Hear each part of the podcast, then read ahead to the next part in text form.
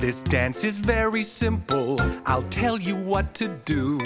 We'll start off very slowly and speed up when we're through. Step right, left, right, then left, right, left. That's all there is to it. Right, left, right, then left, right, left. Ready, set, let's do it. You don't have to have a tail famous for its curl or little hooves that clickety clack every time you twirl.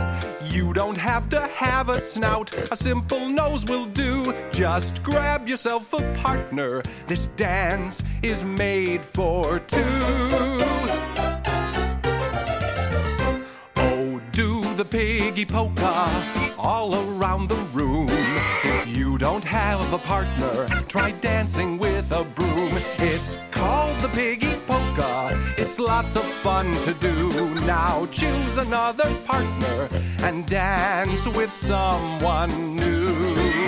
Here we go. Right, left, right, left, right, left, right, left, right, left, right, left, right, left, right, left, right, left, right, left, right, left, right, left. You don't have to roll in mud or walk on all four feet. You don't have to oink a lot or eat and eat and eat. You don't have to be a pig, you're fine the way you are. So clap your hands together if you like this dance so far. Oh, do the piggy polka all around the you don't have a partner, oh. try dancing with a broom. It's called the piggy polka. It's lots of fun to do. Now choose another partner and dance with someone new.